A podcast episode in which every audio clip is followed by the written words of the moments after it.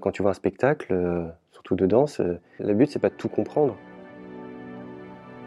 Il jongle avec les messages, les langages, les publics, les délais, pour mieux éclairer le travail des troupes et des chorégraphes. Amoureux du cinéma de Truffaut, Aurélien s'est découvert une sensibilité pour le monde de la danse en rejoignant le centre chorégraphique de Caen en Normandie. Il y exerce le métier de chargé de communication et il nous en donne sa vision. Vous écoutez Un pas de côté, le podcast qui va à la rencontre des personnalités qui font l'équipe du Centre chorégraphique national de Caen en Normandie. Dans mon métier, je suis chargé de communication. Moi, je me vois comme un coordinateur. Moi, je suis un carrefour. Euh, chaque route va représenter un pôle un de mes collègues, que ce soit la production, les relations publiques ou la direction. Et moi, je suis au centre du carrefour. Ça veut dire que je prends les, informations qu'ils me transmettent. Et mon métier, c'est d'assimiler les infos et de pouvoir les retranscrire d'une façon euh, plutôt homogène et euh, plus claire. Je les aide aussi à, donner un peu de relief, euh, avoir un regard extérieur en fait. Voilà, parce que la prod, le pôle prod euh, va pas avoir la même vision que le pôle euh, des relations publiques ou de la programmation, etc. Si par exemple pour un spectacle, euh, on va jouer à Marseille, que la production a besoin de faire un mailing, une invitation aux professionnels de la région de PACAR, enfin Marseille, mon travail, bah, ça va de faire le, communiqué, de faire la newsletter, de, dans notre base de données de fichiers aussi, de faire les expos, etc. pour que les personnes de cette localité reçoivent l'information. Euh, si mes collègues aussi aux relations publiques ou à la prog, euh, euh, on est en difficulté sur du remplissage, ça va être de faire un flyer peut-être spécifique, ça peut être aussi de faire des relances avec la presse, contacter aussi peut-être des fois, relayer un petit peu sur certaines associations. Moi, ce qui intéresse, ce que j'aime bien, c'est de m'adapter à l'interlocuteur parce que pour la programmation ou pour des, publics, on va pas parler ou s'adresser de la même façon que pour des programmateurs. Ça va pas être les mêmes supports, ça va pas être le même ton. Euh, comme pour les réseaux sociaux en fait. Ça, faut, des fois on peut être un peu plus familier, des fois on va être un peu plus soutenu. Donc du coup le but c'est euh, de s'adapter à, ça quoi.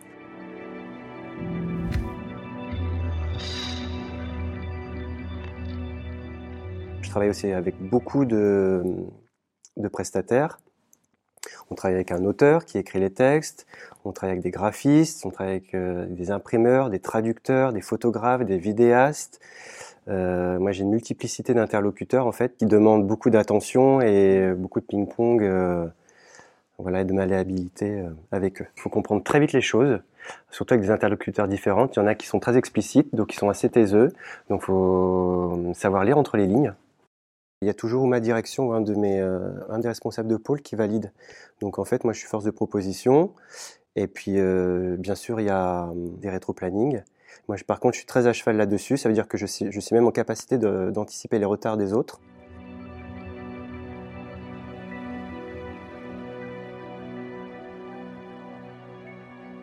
Moi, la créativité, pour moi, c'est extrêmement important. D'ailleurs, c'est ce que j'aime le plus dans ce que je fais.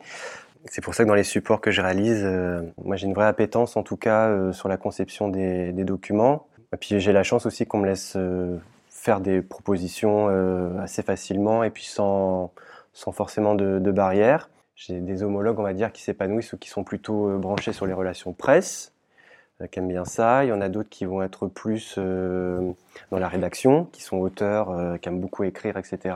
Moi, je suis vraiment un Enfin, oui, j'aime créer les supports, j'aime les, choses graphiques, euh, les couleurs. Euh, enfin, voilà, j'ai ce côté-là. Euh, enfin, même, voilà, c'est ce, que, ce qui me plaît, quoi. La mise en forme, ouais, ouais. Le dessin, voilà, ouais, ouais.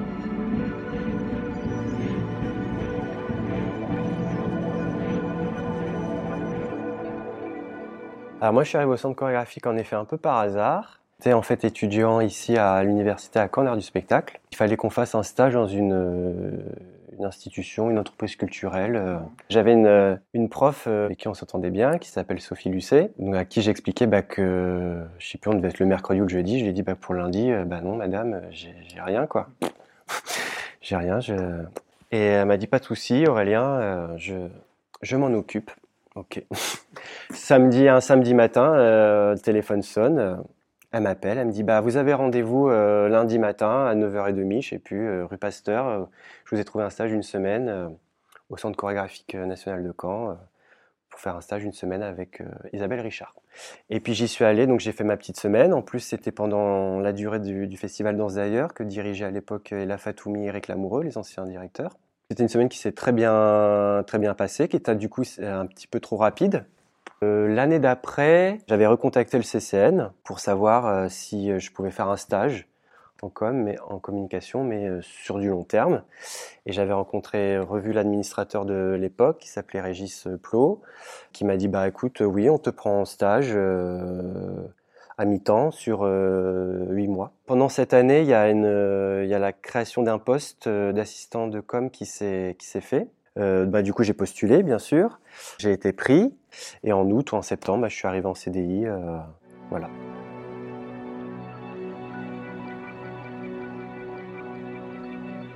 Moi, il y a plusieurs spectacles qui m'ont marqué. Le premier spectacle que j'avais vu à Hérouville, qui s'appelle euh, Rien ne laisse présager de l'état de l'eau, de la chorégraphe euh, Odile Duboc.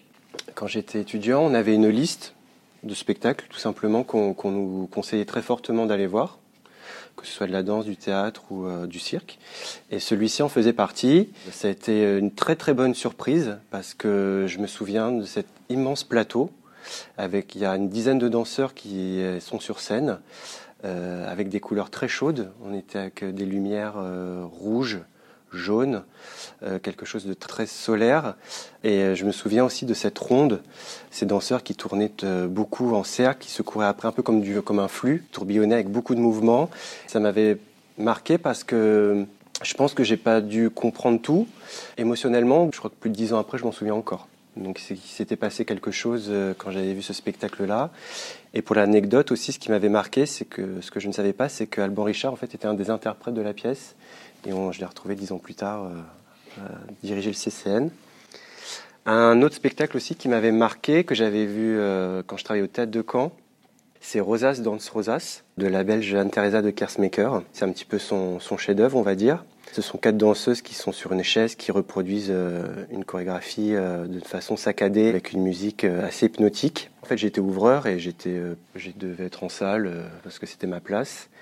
Et je m'asseyais sur les marches et des fois je regardais les spectacles un peu comme ça, un peu du coin de l'œil. Et en fait, c'est quelque chose qui m'avait attrapé parce qu'il y a ce côté de transe, d'hypnose, parce que ces femmes, en fait, elles sont habillées pareil, elles font le même mouvement, mais il y a un petit moment, il y a une petite faille qui font qu'il y en a une qui est désynchronisée, puis la troisième, puis la quatrième, et ça s'accélère, ça ralentit, et en fait, elle t'embarque, elle t'embarque, et t'as plus envie de les lâcher, quoi. Et c'était, euh, c'était vraiment, c'était vraiment super.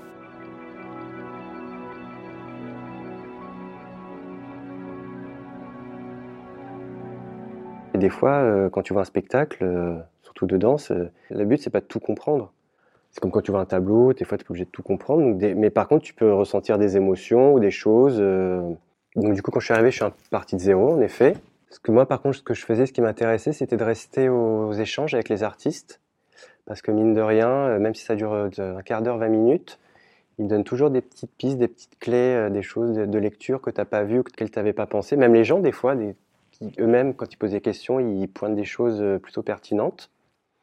Donc ça, ça, nourrit, ça nourrit des choses. Et puis moi, à côté aussi, je me suis fait aussi quand même des petites recherches sur l'histoire, euh, entre guillemets, sur l'histoire de la danse et tout. Et puis euh, au fil des années, un peu comme une collection, tu accumules des choses, tu accumules des, vues, etc. Et du coup, tu es capable de, mettre euh, des spectacles ou des œuvres en perspective les unes par rapport aux autres. La danse, on peut même y aller tout seul et partir de rien et, puis y aller. Par contre, ce qui est bien, c'est de pas snober les, les petites rencontres euh, qu'il peut y avoir après avec les artistes ou les compagnies. Euh, ça donne des bonnes clés.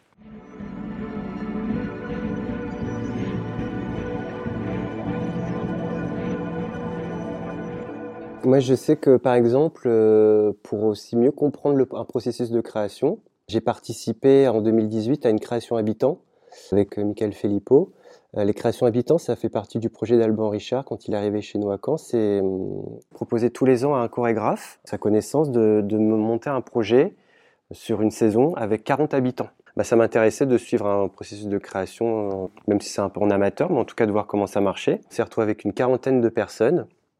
Et c'était un des moments les plus joyeux euh, de mes dernières années parce que c'était un rendez-vous mensuel. On se voyait un week-end par mois et on y avait vraiment l'idée. On était comme une troupe Et puis euh, on rencontre des gens. Euh, le plus jeune avait 17 ans, la, plus âgée devait avoir dans les 60. Et c'était euh, et c'était hyper bien en plus de se faire diriger, des fois de proposer des choses, et puis de vivre ensemble, enfin de le fait de déjeuner, tout ça. Et puis à la fin il y avait un vrai spectacle. Ça veut dire qu'au bout de ces 8 ou 9 week-ends de travail, on a fait un vrai spectacle avec du vrai public, deux, fois la salle pleine, et un vrai spectacle d'une heure ça crée une forme d'empathie aussi avec les artistes qui, viennent chez nous et euh, qu'on accompagne.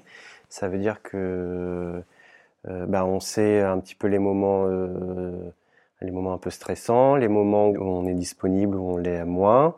Que c'est aussi de faire un filage, ce que c'est aussi une répétition, d'aller dans une loge, de changer? Ouais, ouais, non, non, c'est, moi je trouve ça hyper enrichissant. Vous écoutez Un pas de côté, le podcast qui va à la rencontre des personnalités qui font l'équipe du Centre chorégraphique national de Caen, en Normandie.